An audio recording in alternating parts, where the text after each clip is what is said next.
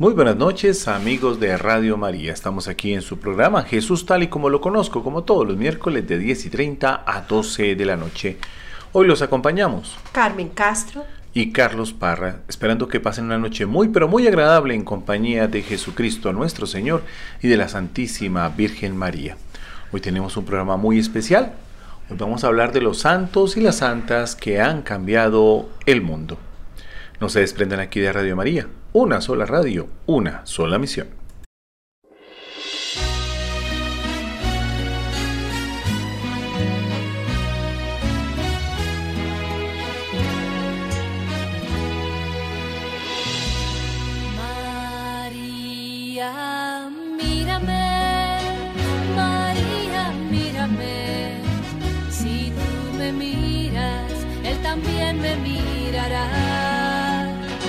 Madre mía, mírame, de la mano llévame, muy cerca de él, y ahí me quiero quedar.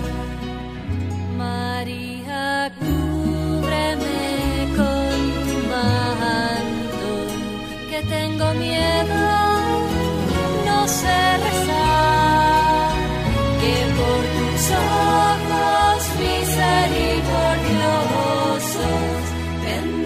la fuerza, tendré la paz. María, mírame, María, mírame, si tú me miras, Él también me mirará.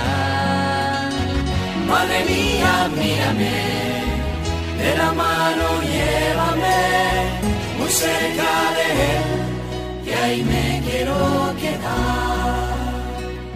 Madre, consuélame de mis penas, es que no quiero ofenderle más, por tus ojos misericordiosos quiero ir al cielo y verlos ya.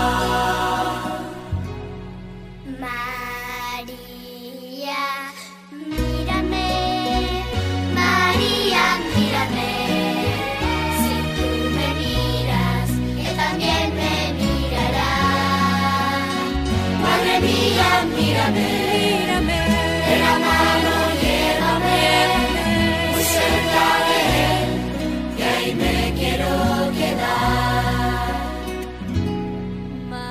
María, mírame, María, mírame, María, si tú me miras, él también me mirará.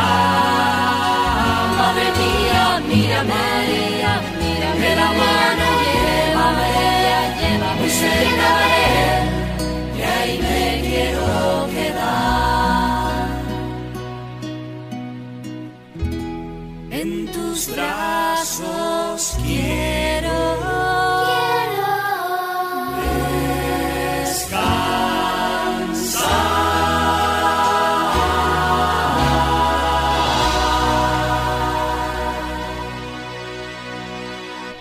Radio María Colombia, una voz católica en sus hogares. Continuamos aquí en Jesús tal y como lo conozco, con el tema Santos y Santas que han cambiado el mundo. Este tema lo hemos tomado de la página holyart.es. La historia de Europa y Occidente, tal como la conocemos, atraviesa una serie de continuas subversiones políticas, profundos cambios sociales, revoluciones económicas y de pensamiento. El estudio de todos estos fenómenos es la base de la comprensión histórica y también debería ser el corazón y el motor de nuestra conciencia de ser habitantes de una parte del mundo que se ha definido a lo largo de los siglos. Evolucionando y cambiando en virtud del pensamiento y las acciones de los hombres y de las mujeres que los poblaron. En esta visión histórica, pero sobre todo toma de conciencia de los hombres de hoy, hacia aquellos que vinieron antes que ellos y definieron las reglas del mundo en que se mueven, Ciertamente no puede faltar la reflexión sobre una serie de figuras de santos y santas que han dejado una huella profunda no solamente en asuntos estrechamente relacionados con la Iglesia y con la fe, sino también en la historia del pensamiento, en la evolución de la sociedad, en los acontecimientos políticos, económicos y humanos. Hablamos de hombres y mujeres con sorprendente fuerza espiritual, fe inquebrantable, y que en nombre de esta fe sacrificaron su propia existencia, renunciando a todo lo demás, inmolándose sobre la voluntad de Dios, al bien de los hermanos, pero queriendo elaborar una lista de estas magníficas personalidades, de estos modelos de comportamiento humano, civil y religioso, no podemos detenernos solo en los mártires, en aquellos que han sacrificado sus vidas por la fe. Deberíamos centrarnos especialmente en aquellas fuerzas espirituales y personalidades carismáticas que han contribuido a la cristianización de Europa y al nacimiento de la sociedad occidental. Santos y santas que han hecho del cristianismo algo vivo y concreto, que va más allá del concepto abstracto de religión o filosofía, en el nombre de un Dios hecho hombre han desafiado las armas del amor y la caridad, convirtiéndolas en las herramientas de una revolución espiritual y humana, profunda, impactante, como es normal que sean las revoluciones. Esta revolución manifestándose en forma de creación de nuevas maneras de concebir el monacato o el relacionarse con la pobreza y con los últimos entre los últimos, o incluso de traducir los mensajes del Espíritu Santo, haciéndolos comprensibles y aceptables para todos, ha permitido a estos hombres y mujeres reunir poblaciones diversas, variadas e inconexas, y unirlas bajo la égida de un solo credo, una sola fe, una sola concepción de Dios y de la religión católica. Su modelo de vida y su ejemplo han sacado a la humanidad de la brutalización de siglos de guerra, invasiones, decadencia, habían puesto a prueba. Gracias a ellos, el cristianismo ha asumido el papel y el valor inconmensurable de un faro brillante, erguido, para iluminar siglos de oscuridad y de incertidumbre. Y hoy en día, hoy más que nunca, nuestro mundo necesita santidad en la renovada decadencia de las costumbres y valores en que se encuentra toda raza humana en las paradojas indiscutibles que ahora se elevan a la normalidad, universalmente dadas por sentado. En una época dominada por el progreso, por la filosofía del beneficio a toda costa, sentimos la falta de figuras de hombres y mujeres capaces de cuestionar todo, a partir de ellos mismos, y de trastornar al mundo con sus capacidades de ir más allá, de elevarse por encima de la confusión, del caos, de la velocidad vertiginosa, obligándose a reflexionar, pensar, amar y mostrar a los demás cómo todo esto es posible. Entonces, en esta página que les hemos compartido a ustedes, holyart.es, hay una lista de santos que han transformado el mundo. El primero, obviamente, San Benito. Vamos a leer la historia de San Benito. Bueno, se llama San Benito de Nurcia, creador de una forma dedicada a Dios y a su vida. Con su regla, San Francisco y Santa Clara trajeron a los eclesiásticos entre la gente para practicar la caridad. Fue el fundador de la orden benedictina y considerado el padre del Mónaco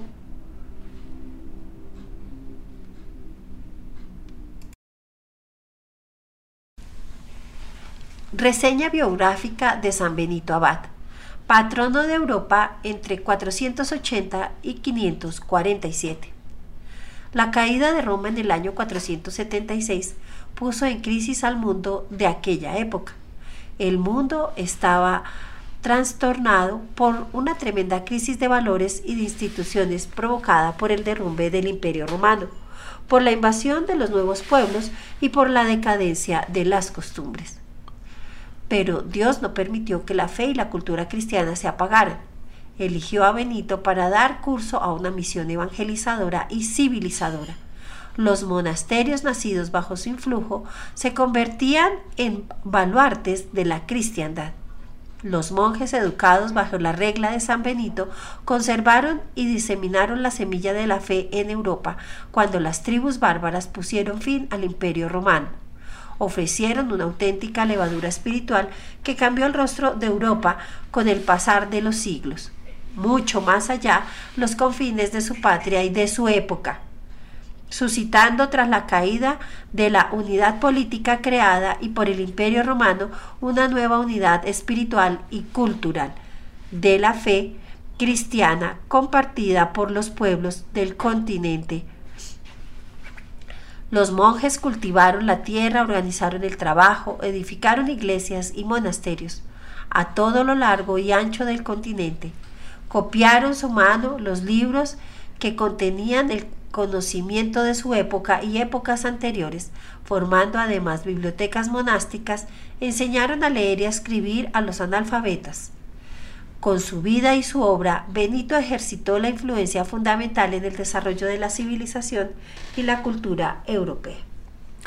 Benito nace en el año 480 en Nurcia, Umbría, Italia, y es enviado a estudiar a Roma, pero decepcionado por el estilo de vida de la ciudad, a los 20 años se retira a las montañas de Sabine, al suroeste de Roma, a un lugar desierto llamado Subiaco, donde manan abundantes aguas frescas y transparentes. Allí lleva una vida eremética, permaneciendo durante unos tres años en una cueva, dedicándose totalmente a madurar en Dios. Allí debía soportar y superar las tres tentaciones fundamentales de todo ser humano. La tentación de autoafirmarse y el deseo de ponerse a sí mismo en el centro. La tentación de la sensualidad. Y por último, la tentación de la ira y de la venganza. Mientras el espíritu guía su alma, cuida el de Román, un monje de un monasterio vecino. Benito muy pronto adquiere una gran reputación de santidad en los alrededores. Discípulos cada vez más numerosos le ruegan que los acepte bajo su reacción pastoral, sirviéndose de las ruinas y de la, de la enciclopedia Villa del Emperador Nerón, construye y funda varios monasterios en el Valle de Anio, cerca de Subiaco, dando vida a una comunidad fraterna fundada en la primicia del amor a Cristo, en donde la oración y el trabajo se alternan armoniosamente en alabanza a Dios. El primer e irrenunciable compromiso del discípulo es la sincera búsqueda de Dios sobre el camino trazado por Cristo, humilde y obediente por el amor al que no debe anteponer nada. Y precisamente de ese modo, en el servicio al otro, se convierte en persona servicial, y de paz. En el ejercicio de la obediencia vivida con la fe animada por el amor se conquista la humanidad. Más tarde, da plena forma a este proyecto y lo pone por escrito en la regla monástica. Su única obra llegada hasta nosotros, que consta de un prólogo y 73 capítulos, llega a ser la más extendida en Occidente.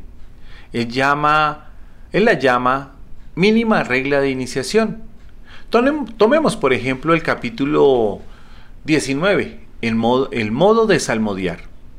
Creemos en Dios, está presente en todas partes, y que los ojos del Señor vigilan en todo lugar a buenos y malos. Proverbios 15.3. Pero debemos creer esto sobre todo y sin la menor vacilación cuando asistimos a la obra de Dios. Por tanto, acordémonos siempre de lo que dice el profeta, sirvan al Señor con temor. Salmo 2.11. Y otra vez, canten sabiamente. Salmo 46.8. Y en presencia de los ángeles cantaré para ti. Salmo 137.1. Consideremos pues cómo conviene estar en la presencia de la divinidad y de los ángeles y asistamos a la salmodia de tal modo que nuestra, nuestra mente concuerde con nuestra voz. Algunas recomendaciones de San Benito. La primera virtud que necesita un cristiano después de la caridad es la humildad. La casa de Dios es para orar y no para charlar. La oración es, en primer lugar, un acto de escucha, que después debe traducirse en la acción concreta. El siguiente es todo superior debe esforzarse por ser amable con un Padre bondadoso. El que administra el dinero no debe humillar a nadie y cada uno debe esforzarse por ser exquisito y agradable. Ahora vamos a hablar de la medalla de San Benito. La cruz medalla de San Benito data de una época muy antigua y debe su origen a la gran devoción que el santo profesaba al signo adorable de nuestra redención y al uso frecuente de, de, que él hacía y que recomendaba a sus discípulos para vencer las tentaciones, ahuyentar al demonio y obrar maravillas. Como todo sacramental, no ponemos nuestra fe en la medalla misma, pues consideramos que su poder viene de Cristo, quien lo otorga a la Iglesia, y por la fervorosa disposición de quien usa la medalla. En un principio y durante muchos años, la devoción de esta cruz de San Benito fue meramente local y exclusiva de los monasterios benedictinos. El 12 de marzo de 1742, el Papa Benedicto XIV otorgó indulgencia plenaria al portador del crucifijo con la medalla de San Benito si se confiesa. Recibe la Eucaristía, ora por el Santo Padre en las grandes fiestas.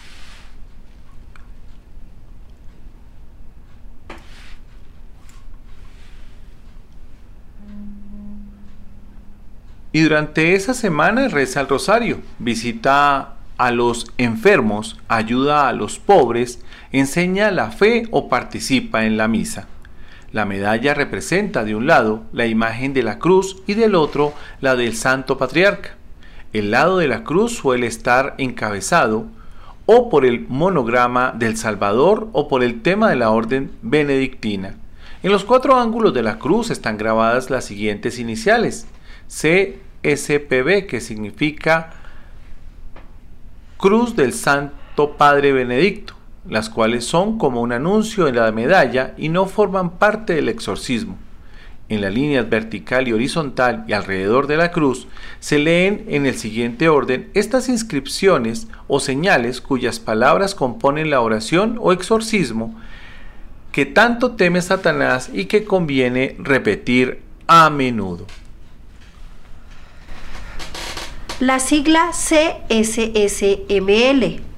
que significa la Santa Cruz sea mi cruz, sea mi luz. La sigla NDSMD significa y que el dragón no sea mi señor. La sigla BRS significa retírate Satanás. La sigla SNSMB no me traigas con tus mentiras. La sigla SMQL significa venenosa es tu carnada y la sigla IVB bebe tú esos venenos. Bebe tú esos venenos. Bueno, también digamos que dentro de la regla de San Benito aparecía una que decía que cada comunidad debe ser como una buena familia donde todos se aman. En el año 529, San Benito debe abandonar su viaco debido a las envidias que despierta entre algunos miembros de la comunidad de Vicovaro. Tomando consigo a unos pocos monjes, cambia de morada y funda el célebre monasterio de la cumbre del Monte Casino, al sur de Subiaco. El primero donde aplica la regla benedictina o escuela del servicio del Señor. Entre sus bases se destacan la independencia de la comunidad y la organización autónoma. El monje debía separarse del mundo, acogiendo una vida de trabajo en campos y escritorios. La vida monástica escondida tiene una razón de ser, pero un monasterio tiene también una finalidad pública en la vida de la iglesia y de la sociedad. Tiene que dar visibilidad a la fe con fuerza de vida. La vida de Benito estaba sumergida en una atmósfera de oración, fundamento de su existencia. Sin oración no hay experiencia de Dios.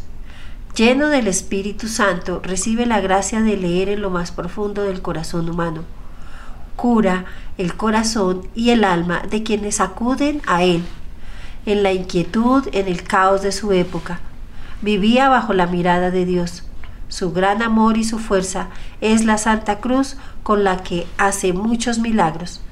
Es un poderoso exorcista uno de sus aportes más importantes es la organización de la oración comunitaria, conocida con el nombre de Oficio Divino o Liturgia de las Horas, y muere en el oratorio el 21 de marzo del 547. El Papa Pablo VI lo proclama patrono de Europa en 1964 por el extraordinario influjo que tanto su persona, como los monjes, ejercieron en el establecimiento de las raíces cristianas en Europa. Entre las cenizas del Imperio Romano, Benito, buscando antes que nada el reino de Dios, siembra, quizás sin ni siquiera darse cuenta, la semilla de una nueva civilización que se desarrollaría integrando los valores cristianos como la herencia clásica por una parte y las culturas germánicas y eslava por la otra nos dice el Papa Benedicto XVI, es un santo por el que siento un amor particular, como se puede intuir por haber elegido su nombre. Hay un aspecto típico de su espiritualidad que Benedicto XVI subraya particularmente. Benito no funda una institución monástica orientada principalmente a la evangelización de los pueblos bárbaros como los demás grandes monjes misioneros de la época, sino que indica a sus seguidores como objetivo fundamental y único de la existencia la búsqueda de Dios. Sin embargo, sabe que cuando el creyente entra en una relación profunda con Dios, no puede contenerse con vivir de manera mediocre, con una ética minimalista y una religión superficial.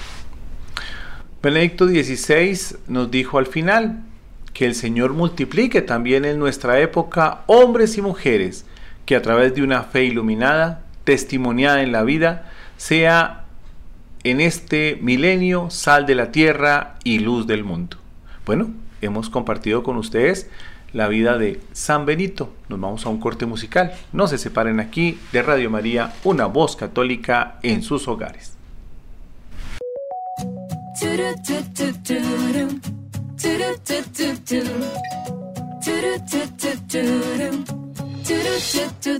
Tu amor me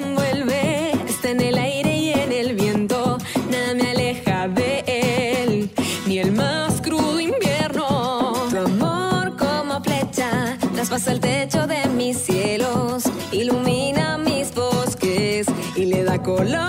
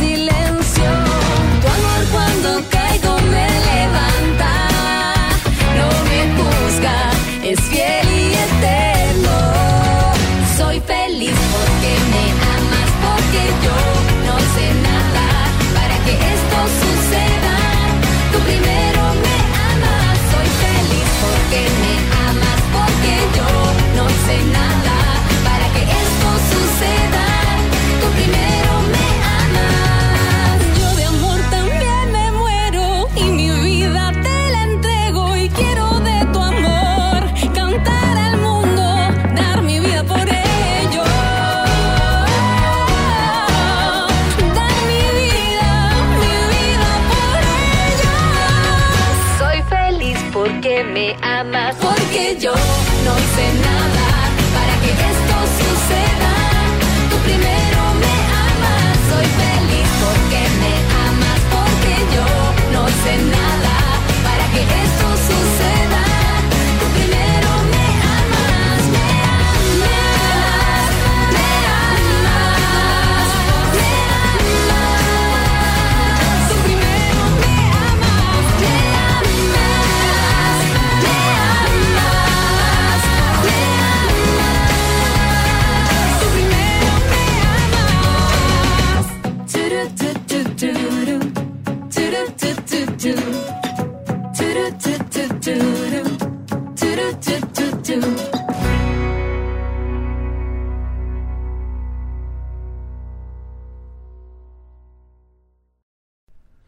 Radio María Colombia, una voz católica en sus hogares.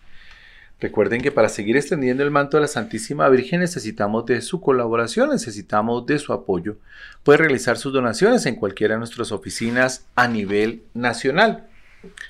En Bogotá, en Aguachica, en Medellín, en Barranquilla, en Cartagena, en Manizales, en Santiago de Cali, en Palmira, en Bucaramanga, en Armenia e Ibagué. También puede realizar sus donaciones fuera de Colombia en la página web www.radiomariacol.org a través de la sección de donaciones.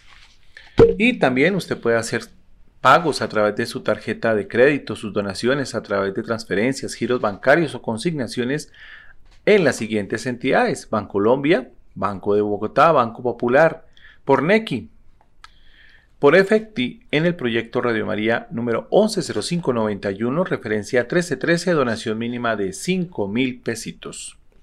Continuemos aquí en Jesús tal y como lo conozco, con el tema de santos y santas que han cambiado el mundo. Y en este momento vamos a hablar de Santa Catalina de Siena, del año 1347 al año 1380. Celebramos a Catalina de Siena como una figura política internacional, como heroína feminista y doctora de la Iglesia. Cuando pensamos en ella nos viene a la mente Eleanor Roosevelt, con un aura.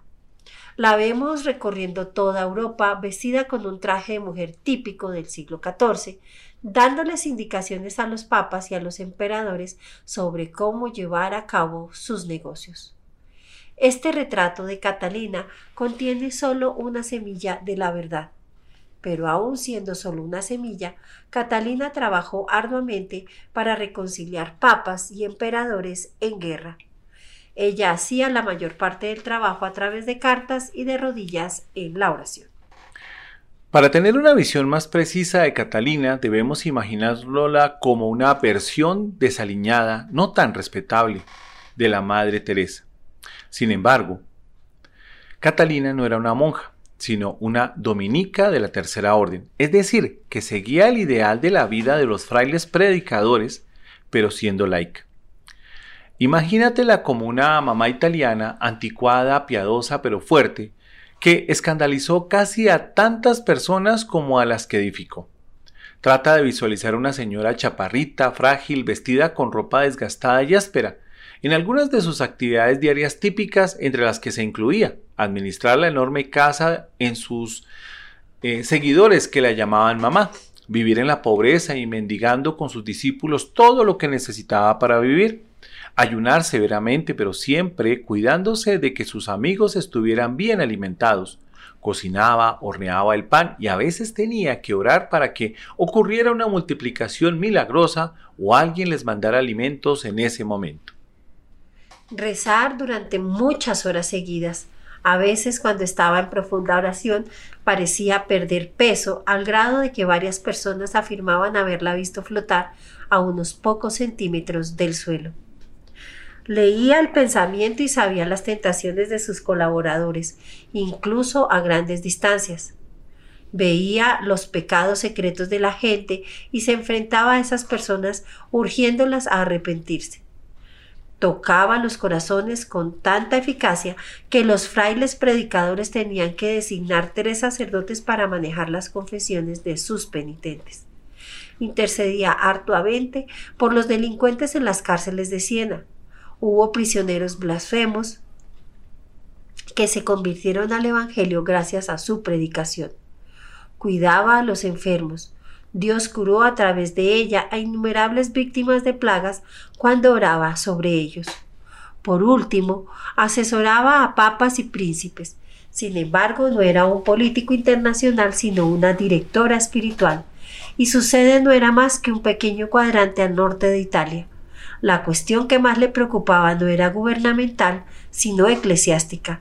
La pasión de Catalina era la unidad de la Iglesia. Esta información la, estamos tomando de la página www.loyolaexpress.com. Y continúa el artículo diciendo sobre Santa Catalina de Siena. En 1376 Catalina luchó por resolver un conflicto entre el Papa Gregorio XI y una asociación de ciudades del norte de Italia liderado por Florencia. Desde 1305 el papado había sido causa de discordia entre los franceses y los italianos.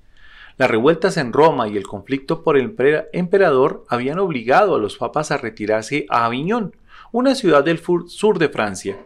Catalina comparte el deseo popular italiano de que el Papa regrese a Roma. Gregorio XI estaba dispuesto a hacerlo, pero sus poderosos consejeros franceses se resistían. Catalina lo promovió con cartas a todas partes y se ofreció a mediar directamente. Le escribió personalmente al Papa Gregorio XI seis veces, exhortándolo a volver a Roma. El Papa dijo que Catalina se había dirigido a él con un intolerable tono dictatorial, medio disfrazado con expresiones de deferencia cristiana perfecta. Alentada por los florentinos, Catalina se fue a Aviñón con una misión pacificadora. Al parecer, el Papa había hecho un voto secreto de volver a Roma, y ese voto le fue revelado a Catalina. Cuando se reunió con el Papa en Aviñón, ella no dudó en utilizar esa información inspirada para presionarle. Mantenga la promesa que ha realizado, le dijo, para su gran sorpresa. No mucho después de este encuentro, Gregorio XI regresó el papado a Roma. Los esfuerzos de Catalina por reconciliar al Papa y las ciudades italianas finalmente dieron fruto durante el reinado de Urbano VI, sucesor de Gregorio. Por encima de todo, le consume una doble pasión por Dios y por el bienestar de los demás y persiguió de tal manera estas pasiones que ocurrieron milagros. En una ocasión, Catalina oró por dos presos condenados a muerte, que luego fueron profundamente tocados por Dios. Esto fue lo que sucedió. Los magistrados de Siena habían condenado dos criminales empedernidos a una brutal muerte pública. Fueron recorriendo la ciudad en un carro mientras los verdugos les desangraban la carne con pinzas candentes. Los condenados no mostraban el menor rastro de remordimiento por sus crímenes y todo el tiempo proferían maldiciones y blasfemias contra las personas que salieron a verlos por las calles. Se habían rehusado a hablar con los sacerdotes que se les ofrecía para prepararlos a una buena muerte. Providencialmente para los presos, Catalina pasó por ahí ese día porque iba de camino a la casa de una amiga. Mamá, mira ese espectáculo horrible, le dijo a la mujer en medio del tumulto del desfile. Mientras tanto, Catalina se puso en la ventana a observar la terrible escena y se llenó de compasión.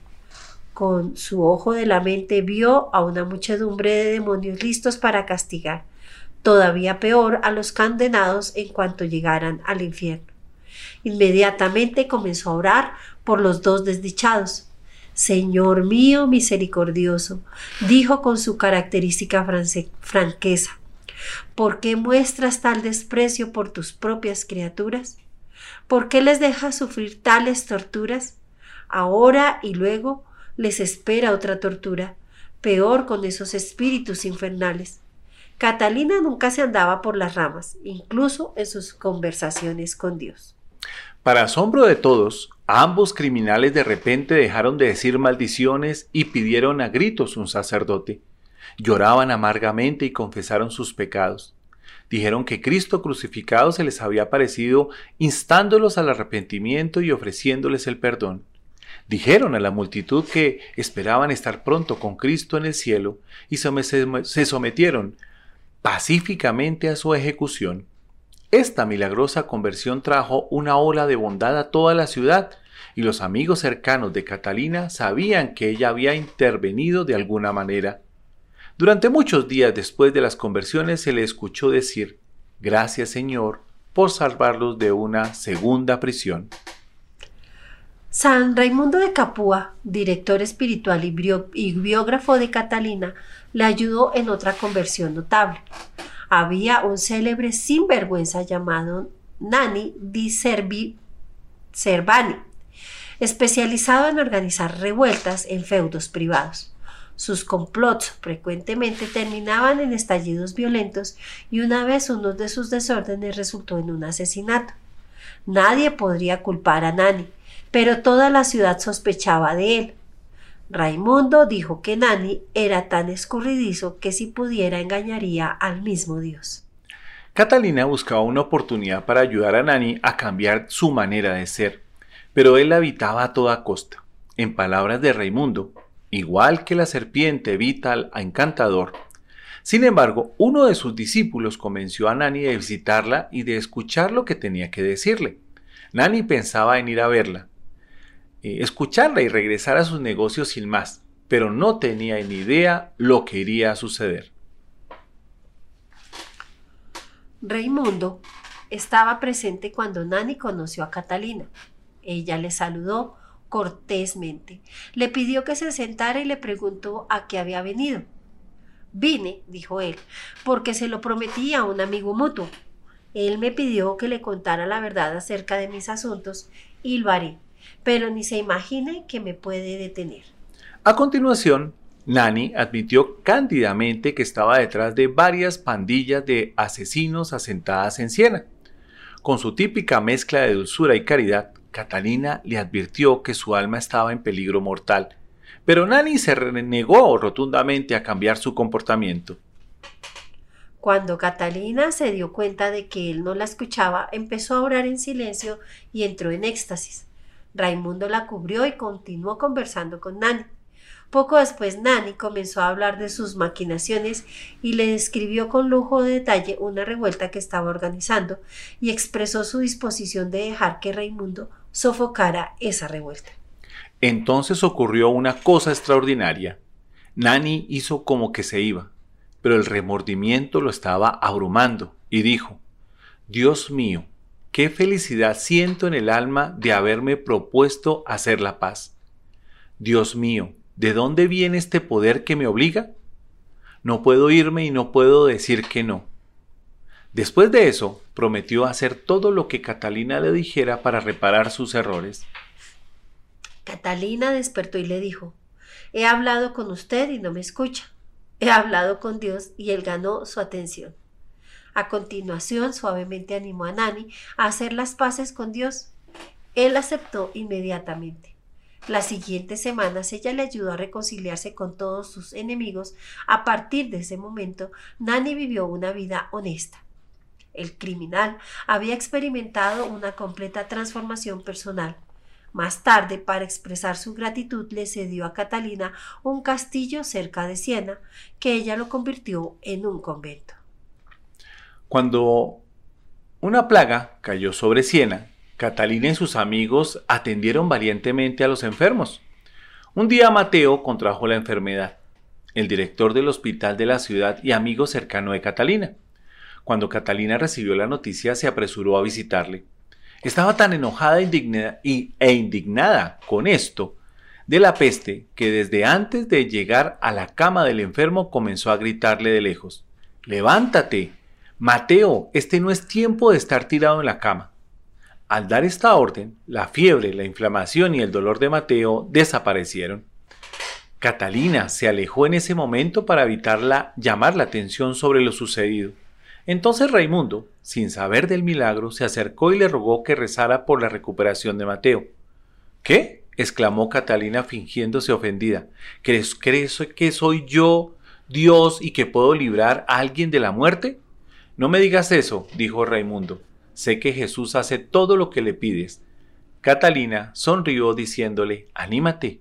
Dijo, por hoy no se muere.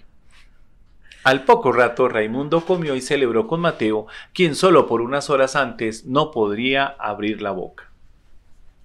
Un día, en el barrio de Catalina, un balcón se derrumbó dejando a una mujer malherida en el piso. La víctima era vecina y amiga de Catalina. Los escombros que le cayeron encima le habían causado tantas heridas y huesos rotos que la mujer no podía moverse. Catalina vi- visitó a su amiga lesionada y le ayudó a confortarse. Tratando de calmarla, tocó a la mujer y el dolor inmediatamente desapareció de ese lugar. La mujer entonces le pidió a Catalina que le tocara en otro lu- lugar que le dolía. Allí también desapareció el dolor. Continuaron haciendo lo mismo. La mujer le decía a Catalina dónde le dolía para que le tocara y así siguieron hasta que todo el dolor se fue. En poco tiempo la mujer se había recuperado completamente. Catalina me ha curado tocándome, le dijo la mujer a todo el mundo. Una vez, en una visita a Pisa, Catalina estaba seriamente débil. Raimundo de Capua y otros amigos buscaron un remedio para fortalecerla. Se decía que la Bernacia era un vino con propiedades curativas y que traía alivio cuando se le aplicaba en la sien y las muñecas a la persona enferma. Unos amigos de Catalina le pidieron a un vecino que siempre tenía Bernacia que le diera una jarrita. Con gusto se la daría, pero el barril lleva tres meses vacío. Para enfatizarlo le dio vuelta a la llave, pero comenzó a salir el vino disparado a la velocidad de un cañón. Así los amigos de Catalina obtuvieron milagrosamente medicina para curarla. Catalina le dio mucha vergüenza que se esparciera la noticia del milagro por toda Pisa. Pronto estuvo de pie y las personas la saludaban emocionadas y alguien le dijo en broma, pues muy bien, usted no toma vino, pero puede llenar una barrica. Todo ese bullicio había disgustado a Catalina y se dirigió a Dios con la familiaridad irreverente que la caracterizaba. Señor, ¿por qué quieres darme el dolor de estas burlas? Además, ¿quién te pidió el vino? Durante mucho tiempo me he privado del vino y ahora el vino me está haciendo una broma. Por tu infinita misericordia, ten piedad de mí, haz algo para que se acaben las habladurías. El vino se convirtió en vinagre y ya no podía tomarse. El propietario del barril del milagro y los que vinieron a degustar el vino dejaron de hablar al respecto y Catalina quedó encantada. En 1378 la cristiandad fue desgarrada por el gran cisma de Occidente. Dos hombres que afirmaban ser el verdadero papa, uno en Aviñón y el otro en Roma. Catalina pasó mucho tiempo en oración y apoyando a Urbano VI, quien la llamó a Roma para que lo, aconsejara. Sus intensos esfuerzos por la causa pesaron fuertemente sobre su salud. En 1380, Catalina tuvo una visión en, en que la iglesia representaba, representada con un gran barco, acababa con ella. Como respuesta a esta visión, se dedicó a orar y a ofrecer su sufrimiento por la iglesia. Unos meses más tarde, en abril, murió de una parálisis. Catalina de Siena capturó la atención desde que se conoció superficialmente como una embajadora que mediaba asuntos de la Iglesia y del Estado. Se admira más ahora que se ha familiarizado con ella y que era gruñona pero dulce, con varias de las tías italianas, y la bienaventuranza dice, Bienaventurados los pacíficos, porque ellos serán llamados hijos de Dios. Ese texto resume perfectamente la vida de Santa Catalina de Siena. Bueno, nos vamos entonces a un corte musical. No se desprendan aquí de Radio María.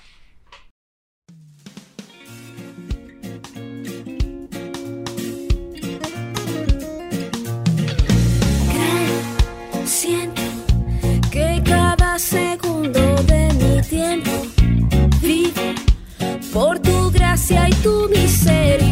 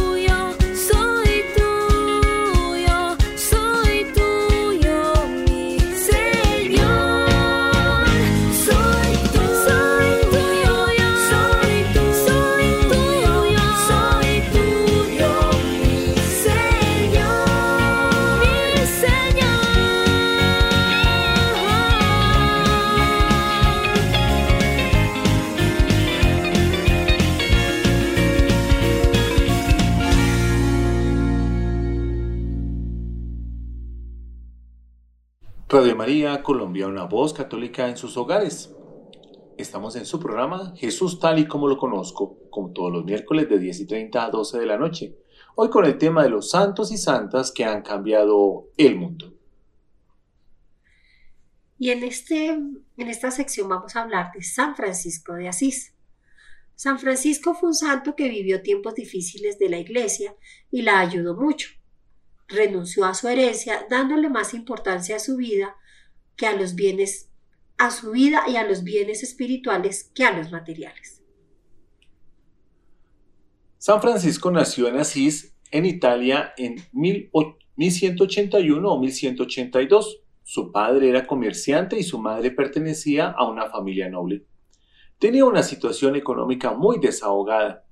Su padre comerciaba mucho con Francia y cuando nació su hijo estaba fuera del país. Las gentes lo apodaron el niño Francesco, el francés, aunque éste había recibido en el bautismo el nombre de Juan.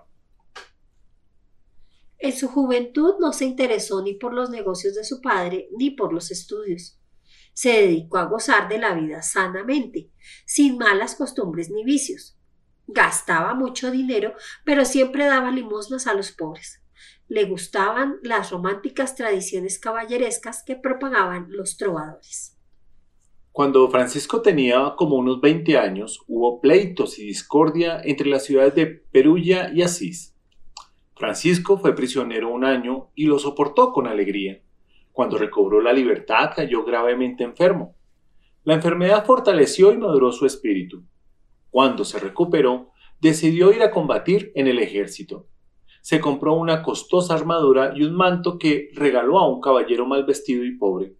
Dejó de combatir y volvió a su antigua vida, pero sin tomarla tan a la ligera. Se dedicó a la oración y después de un tiempo tuvo la inspiración de vender todos sus bienes y comprar la perla preciosa de la que habla el Evangelio. Se dio cuenta que la batalla espiritual empieza por la mortificación y la victoria sobre los instintos. Un día se encontró con un leproso que le pedía una limosna y le dio un beso. Visitaba y servía a los enfermos en los hospitales. Siempre regalaba a los pobres su vestido o el dinero que llevaba. Un día, una imagen de Jesucristo crucificado le habló y le pidió que reparara su iglesia que estaba en ruinas decidió ir y vender su caballo y unas ropas de la tienda de su padre para tener dinero para arreglar la iglesia de San Damián.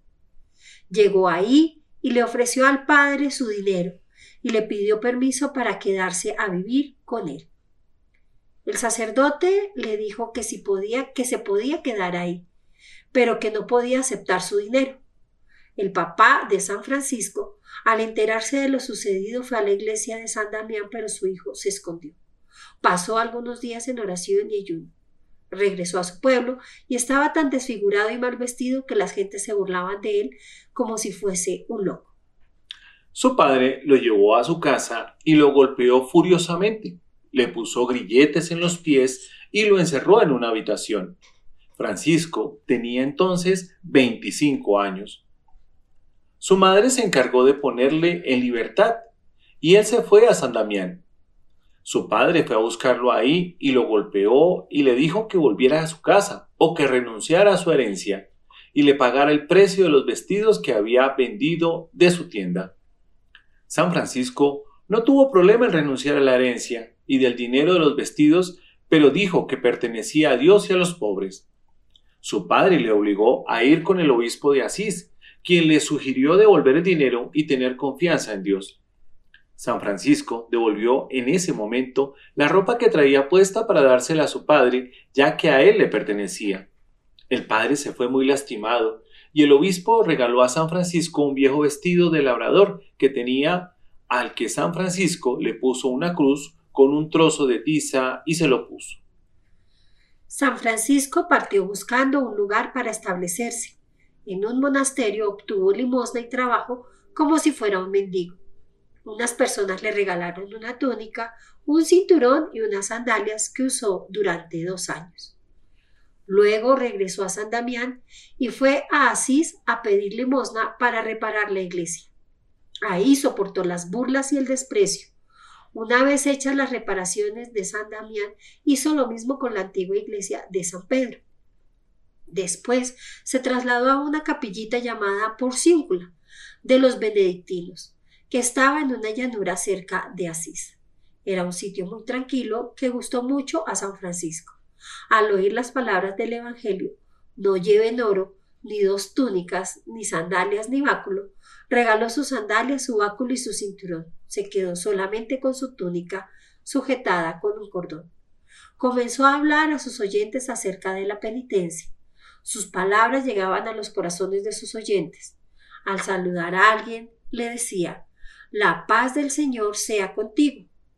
Dios le había concedido ya el don de profecía y el don de milagros. San Francisco tuvo muchos seguidores y algunos querían hacerse discípulos suyos. Su primer discípulo fue Bernardo de Quintavalle, que era un rico comerciante de Asís que vendió todo lo que tenía para dárselo a los pobres. Su segundo discípulo fue Pedro de Cataneo, San Francisco les concedió hábitos a los dos en abril de 1209. Cuando ya eran doce discípulos, San Francisco redactó una regla breve e informal que era principalmente consejos evangélicos para alcanzar la perfección. Después de varios años se autorizó por el Papa Inocencio III la regla y les dio por misión predicar la penitencia. San Francisco y sus compañeros se trasladaron a una cabaña que luego tuvieron que desalojar. En 1212, el abad regaló a San Francisco la capilla de la Porciúncula con la condición de que la conservase siempre como la iglesia principal de la nueva orden. Él la aceptó, pero solo prestada sabiendo que pertenecía a los benedictinos. Alrededor de la Porciúncula construyeron cabañas muy sencillas, la pobreza era el fundamento de su orden. San Francisco solo llegó a recibir el diaconado porque se consideraba indigno del sacerdocio. Los primeros años de la orden fueron un periodo de entrenamiento en la pobreza y en la caridad fraterna. Los frailes trabajaban en sus oficios y en los campos vecinos para ganarse el pan de cada día. Cuando no había trabajo suficiente, solían pedir limosna de puerta en puerta. El fundador les había prohibido aceptar dinero. Se distinguían por su gran capacidad de servicio a los demás, especialmente a los leprosos, a quienes llamaban hermanos cristianos. Debían siempre obedecer al obispo del lugar donde se encontraran, y el número de compañeros del santo iba en aumento. Santa Clara oyó predicar a San Francisco y decidió seguirlo en 1212 San Francisco consiguió que Santa Clara y sus compañeras se establecieran en San Damián. La oración de éstas hacía fecundo el trabajo de los franciscanos.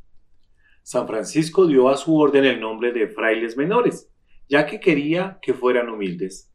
La orden creció tanto que necesitaba de una organización sistemática y de disciplina común. La orden se dividió en provincias y al frente de cada una se puso un ministro encargado, del bien espiritual de los hermanos. El orden de fraile creció más allá de los Alpes y tenía misiones en España, Hungría y Alemania. En la orden había quienes querían hacer unas reformas a las reglas, pero su fundador no estuvo de acuerdo con estas. Surgieron algunos problemas por esto, porque algunos frailes decían que no era posible no poseer ningún bien. San Francisco decía que este era precisamente el espíritu y modo de vida de su orden. San Francisco conoció en Roma a Santo Domingo, que había predicado la fe y la penitencia en el sur de Francia. En la Navidad de 1223, San Francisco construyó una especie de cueva en la que se representó el nacimiento de Cristo y se celebró misa. Es el, primer pesebre o Belén. En 1224 se retiró al monte Albernia y se construyó ahí una pequeña celda, la única persona que lo acompañó fue el hermano León y no quiso tener visitas. Es aquí donde sucedió el milagro de los estigmas, en el cual quedaron impresas las señales de la pasión de Cristo en el cuerpo de Francisco. A partir de entonces llevaba las manos dentro de las mangas del hábito, llevaba medias y zapatos. Dijo que le habían sido reveladas cosas que jamás diría a hombre alguno Un tiempo después bajó del monte y curó a muchos enfermos. San Francisco no quería que el estudio quitara el espíritu de su orden. Decía que si podían estudiar, si el estudio no les quitaba tiempo de su oración y si no lo hacían por vanidad. Temía que la ciencia se convirtiera en enemiga de la pobreza. La salud de San Francisco se fue deteriorando. Los estigmas le hacían sufrir y le debilitaron, y ya casi había perdido la vista. En el verano de 1225 lo llevaron con varios doctores porque ya estaba muy enfermo. Poco antes de morir, dictó un testamento en el que le recomendaba a sus hermanos observar la regla y trabajar manualmente para evitar la ociosidad y dar buen ejemplo. Al enterarse que le quedaban pocas semanas de vida, dijo, Bienvenida, hermana muerte, y pidió que lo llevaran a Porciúncula. Murió el 3 de octubre de 1226 después de escuchar la pasión de Cristo según San Juan. Tenía 44 años de edad. Lo sepultaron en la iglesia de San Jorge en Asís. Son famosas las anécdotas de los pajarillos que venían a escucharle cuando cantaba las grandezas del Señor, del conejillo que no quería separarse de él y del lobo avanzado por el santo. Algunos dicen que estas son leyendas, otros no. San Francisco contribuyó mucho a la renovación de la Iglesia de la decadencia y el desorden que había caído durante la Edad Media. Él ayudó a la Iglesia que vivía momentos difíciles. ¿Qué nos enseña la vida de San Francisco? Nos enseña a vivir la virtud de la humildad. San Francisco tuvo un corazón alegre y humilde. Supo dejar no solo el dinero de su padre, sino que también supo aceptar la voluntad de Dios en su vida. Fue capaz de ver la grandeza de Dios y la pequeñez del hombre. Veía la grandeza de Dios en la naturaleza. Nos enseña a saber contagiar ese entusiasmo por Cristo a los demás. Predicar a Dios con el ejemplo y con la palabra. San Francisco lo hizo con Santa Clara y con sus seguidores dando un buen ejemplo de la libertad que da la pobreza. Nos enseña el valor del sacrificio. San Francisco vivió su vida ofreciendo sacrificios a Dios. Nos enseña a vivir con sencillez y con mucho amor a Dios. Lo más importante para él era estar cerca de Dios. Su vida de oración fue muy profunda y era lo primordial en su vida. Fue fiel a la Iglesia y al Papa. Fundó la Orden de los Franciscanos de acuerdo con los requisitos de la Iglesia y les pedía a los frailes obedecer a los obispos nos enseña a vivir cerca de Dios y no de las cosas materiales. Saber encontrar en la pobreza la alegría, ya que para amar a Dios no se necesita nada material. Nos enseña lo importante que es sentirnos parte de la Iglesia y ayudarla siempre, pero especialmente en momentos de dificultad. Bueno, entonces hasta aquí hemos eh, compartido con ustedes la historia de San Francisco de Asís, un santo que cambió la historia del mundo, primero, obviamente con el tema de la naturaleza, segundo, el haber creado el primer Belén o pesebre que le llamamos, nosotros, y cuarto, el poderle dar una disciplina a todas las órdenes, en ese caso las órdenes de los franciscanos. Nos vamos entonces a un corte musical no se desprendan ustedes aquí de Radio María, una voz católica en sus hogares.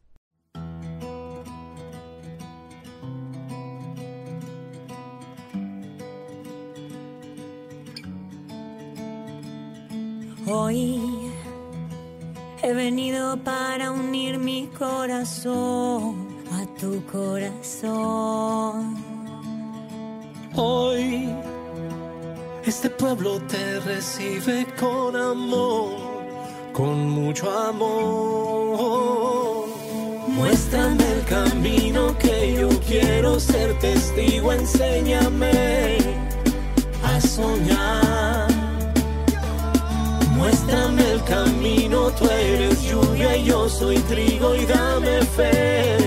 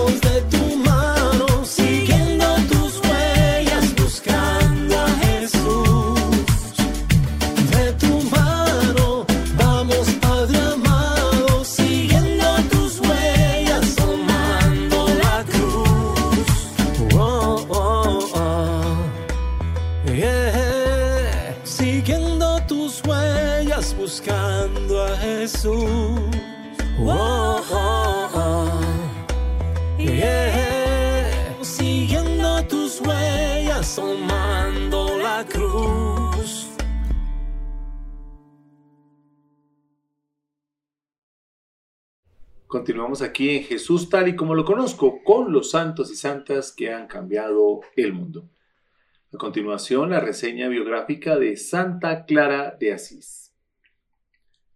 Santa Clara nace en Asís, en Italia, en 1193.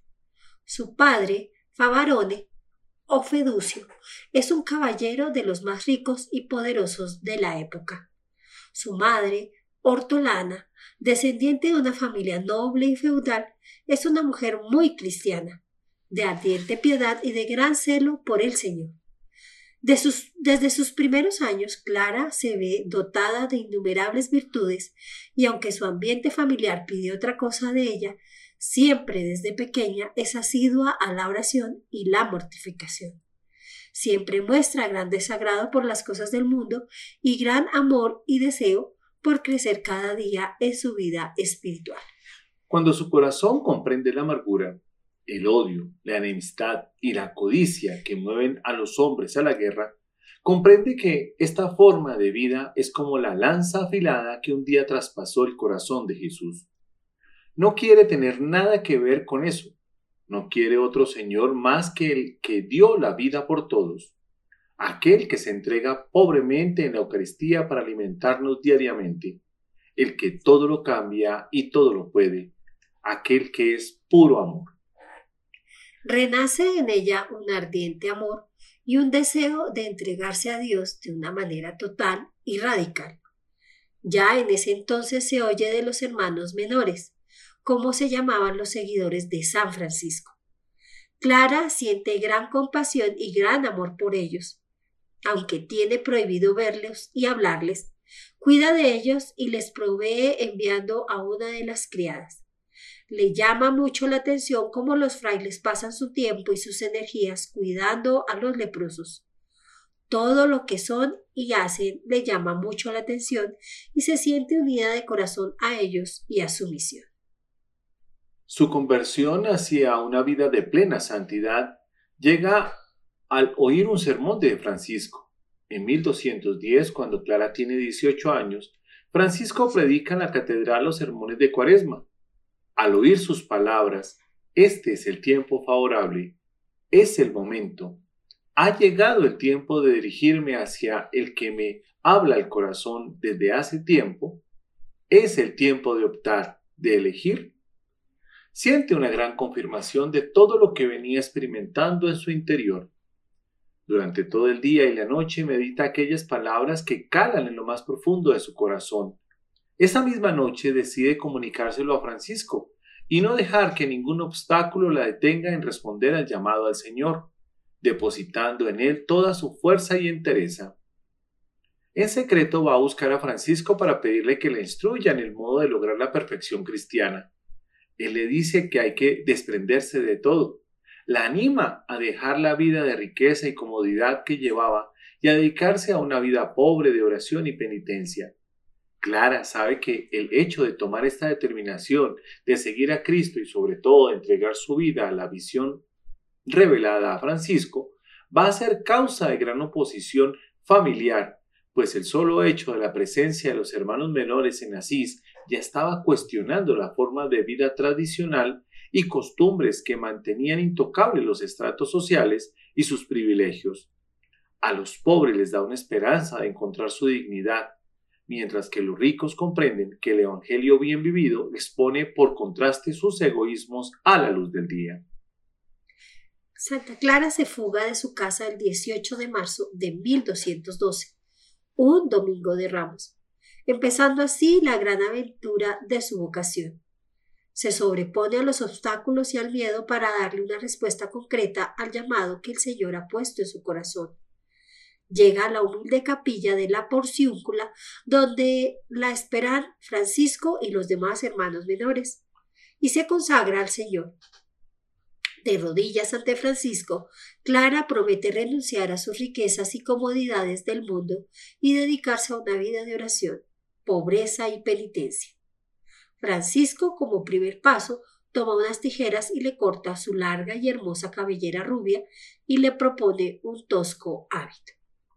Días más tarde, Clara se traslada temporalmente por seguridad con las monjas benedictinas, ya que su padre, al darse cuenta de su fuga, sale furioso en su búsqueda con la determinación de llevársela de vuelta al palacio.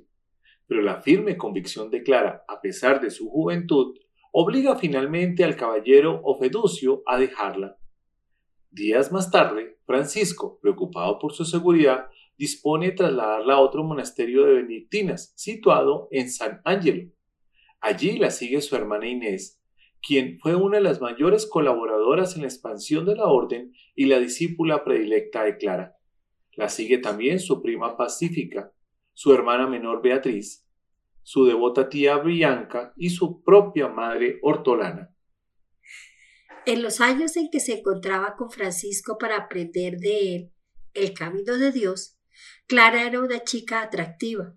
El pobre de Asís le mostró una belleza superior, que no se mide con el espejo de la vanidad, sino que se desarrolla en una vida de amor auténtico, tras las huellas de Cristo crucificado. Dios es la verdadera belleza, el corazón de Clara se iluminó con este esplendor. Y esto le dio la valentía para dejarse cortar la cabellera y comenzar una vida penitente. Para ella, al igual que para Francisco, esta decisión estuvo marcada por muchas dificultades, aunque algunos familiares no tardaron en comprenderla e incluso su madre Hortolana y dos hermanas la siguieron en su elección de vida, otros reaccionaron de manera violenta. Su vida de casa en la noche del domingo de Ramos al lunes santo fue una aventura. Francisco hace que Clara se vaya a vivir junto a la iglesia de San Damiano en Asís, en una pobre y humilde casita muchas chicas más se dejan atraer por esa vida de oración y recogimiento, y así pronto la casa se llena de mujeres dedicadas a la santidad. Cuando se trasladan las primeras hermanas a San Damiano, Francisco pone al frente de la comunidad clara, como guía de las damas pobres. Al principio, ella le cuesta aceptarlo, pues por su gran humildad desea ser la última y la servidora, esclava de las esclavas del Señor. Toda la vida trata de renunciar al puesto de superiora y dedicarse a ser una sencilla hermana de segundo orden. Pero con verdadero amor asume la carga que se le impone. Entiende que es el medio de renunciar a su libertad y ser verdaderamente esclava. Por cuarenta años será la abadesa del convento y las monjitas no aceptan a ninguna otra en su reemplazo mientras viva. Es que su modo de ejercer la autoridad es muy agradable y lleno de caridad Así se convierte en la madre amorosa de sus hijas espirituales, sirve la mesa, lava los platos, atiende a las enfermas llenas de comprensión y misericordia, siendo fiel custodia y prodigiosa sanadora a las enfermas, hace los trabajos más costosos y da amor y protección a cada una de sus hijas, busca cómo lavarle los pies a las que llegan cansadas de mendigar el sustento diario, lava a las enfermas y no hay trabajo que desprecie, pues todo lo hace con su amor y suprema humildad. Sin el apoyo del obispo Guido, difícilmente se habría podido realizar el proyecto ideado por Francisco y realizado por Clara, tanto en consagración que hizo de sí misma en la iglesia de la Porcíncula, en presencia de Francisco y de sus hermanos, como en la hospitalidad que recibió en los días sucesivos en el monasterio de San Pablo de las Abadesas y en la comunidad del Santo Ángel de Panzo, antes de la llegada definitiva a Damián. Así, la historia de Clara, como la de Francisco, muestra un rasgo eclesial particular. En ella se encuentra un pastor iluminando a dos hijos de la iglesia que se confían a su discernimiento. Institución y carisma interactúan estupendamente. El amor y la obediencia a la iglesia, tan remarcados en la espiritualidad francisco clariana, unen sus raíces en esa bella experiencia de la comunidad cristiana de Asís, que no solo engendró en la fe a Francisco y a su plantita, sino que también los acompañó de la mano por el camino de la santidad. Esto lo dijo el Papa Benedicto XVI. Si hay algo que sobresale en la vida de Clara es su gran mortificación. Debajo de su túnica, como prenda íntima usa un áspero trozo de cuero cerdo o de caballo. Su lecho es una cama compuesta de sarmientos cubiertos con paja. Por su gran severidad en los ayunos, las hermanas de Clara, preocupadas por su salud, informan a Francisco quien interviene con el obispo ordenándole comer, cuando menos diariamente, un pedazo de pan que no fuese menos de una onza y media, hay quienes no rezan ni se sacrifican. Hay muchos que solo viven para la idolatría de los sentidos. Ha de haber compensación. Alguien debe de orar y sacrificarse por los que no lo hacen. Si no se estableciera ese equilibrio espiritual, la tierra sería destrozada por el maligno. Santa Clara acostumbraba pasar varias horas de la noche en oración para abrir su corazón al Señor y recoger en silencio las palabras de amor del Señor. Muchas veces en su tiempo de oración se la podía encontrar cubierta de lágrimas al sentir el gran gozo de la adoración y de la presencia del Señor en la Eucaristía. Cuando Clara sale del oratorio, su semblante irradia felicidad y sus palabras son tan ardientes que mueven y despiertan en las hermanas ese ardiente celo y encendido amor por el Señor. A los pocos años ya hay conventos de clarisas en Italia, Francia, Alemania y Checoslovaquia. Y estas monjitas hacen una penitencia muy especial, inspiradas en el ejemplo de su santa fundadora, que es la primera en dedicarse a la penitencia. No usan medias ni calzado, se abstienen perpetuamente de carne y solo hablan si las obligan a ello alguna necesidad grave o la caridad. La fundadora le recomienda el silencio como remedio para evitar innumerables pecados de la lengua y conservarse en unión con Dios y alejarse de las dañosas distracciones del mundo, pues si no hay silencio, la mundalidad se introduce inevitablemente en el convento. Cierta vez, cuando solo tenían un pan para que comieran cincuenta hermanas, Clara lo bendice y rezando todas un Padre nuestro, parte el pan y envía la mitad a los hermanos menores y la otra mitad se la reparte a las hermanas.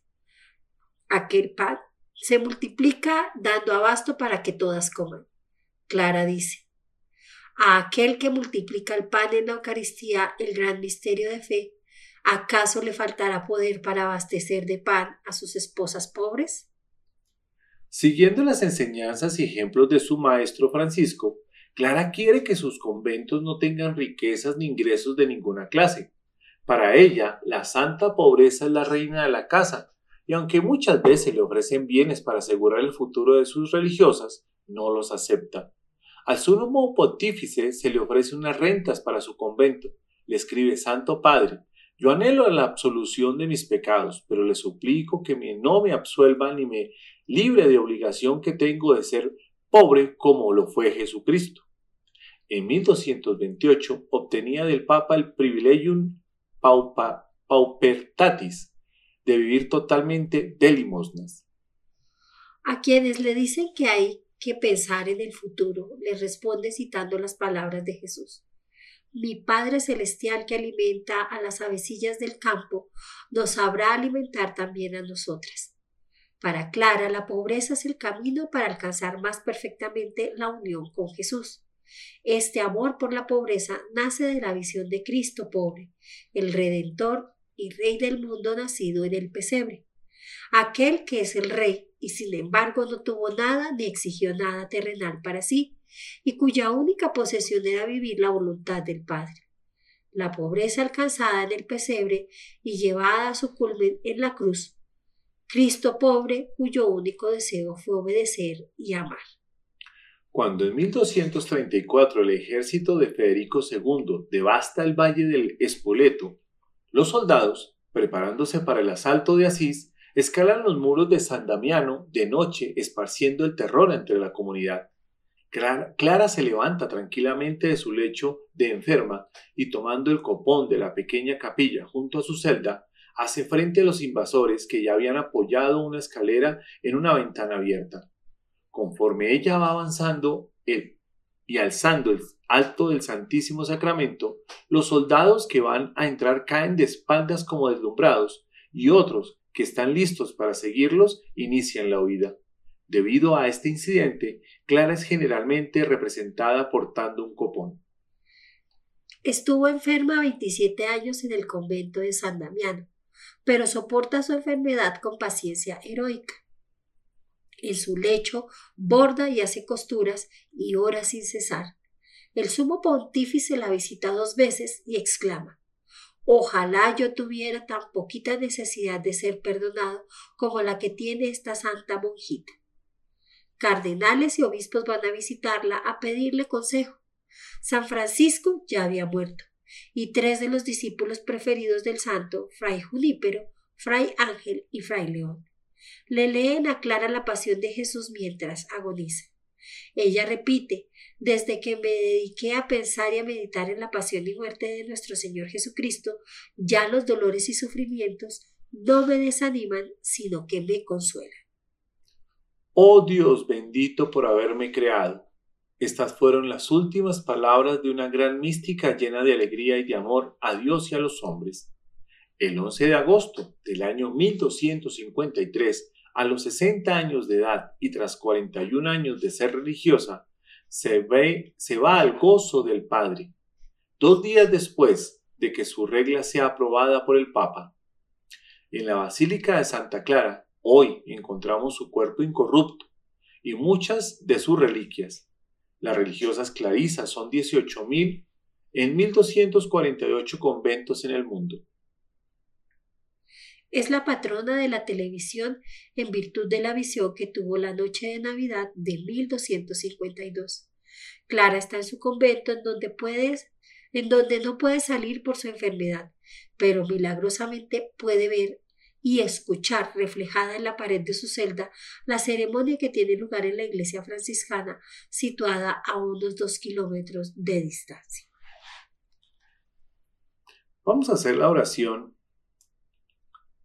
que dice, Señor Dios nuestro, que concediste a Santa Clara un gran amor por la pobreza evangélica, concédenos por su intercesión seguir a Jesús en la pobreza de espíritu y llegar a contemplarle en su glorioso reino. Por Jesucristo, tu Hijo y nuestro Señor. Este texto lo hemos leído de la página www.mopal.org que se llama Reseña biográfica de Santa Clara de Asís. Bueno, hemos llegado al final de nuestro programa, nos hemos acompañado la noche de hoy. Carmen Castro y Carlos Fernando Parra, esperando que hayan pasado una noche muy, pero muy agradable en compañía de Jesucristo nuestro Señor y de la Santísima Virgen María. No se desprendan aquí de Radio María, una voz católica en sus hogares.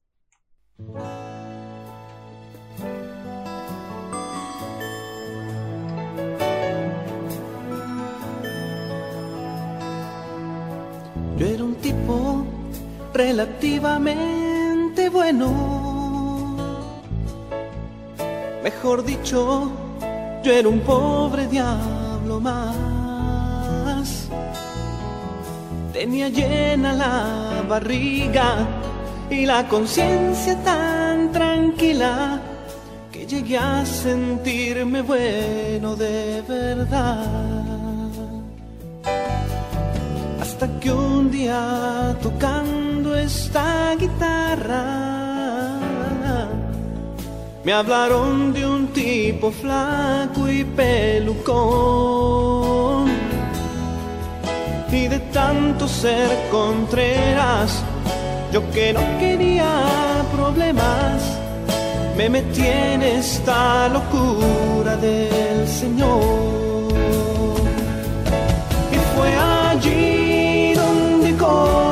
Comenzó la vida. Y la vida se decidió a vivir. Y viviendo se construyó una historia que tú ya sabes de memoria, porque tiene algo de ti.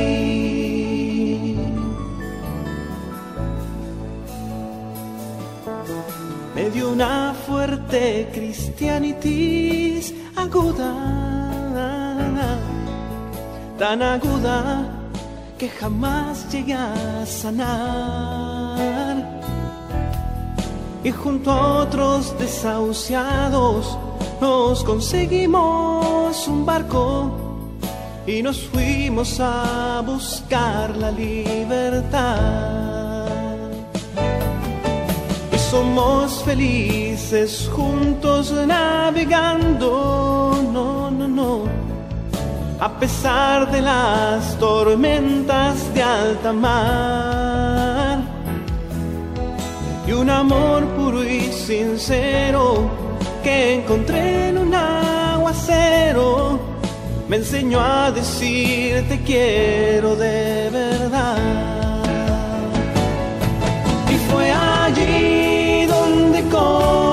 Comenzó la vida y la vida se decidió a vivir y viviendo se construyó una historia que tú ya sabes de memoria porque tiene algo de ti.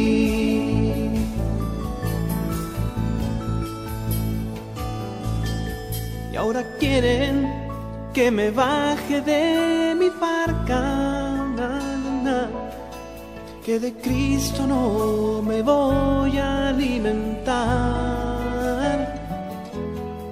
que tengo que ser realista, digo mejor materialista, ese suicidar se llaman sociedad. Aunque voy a hacerle frente a la vida, na, de Jesús nadie me podrá separar. Y en cada fin de semana, mi amor y yo y mi guitarra iremos a visitar la libertad la libertad, la libertad, la libertad.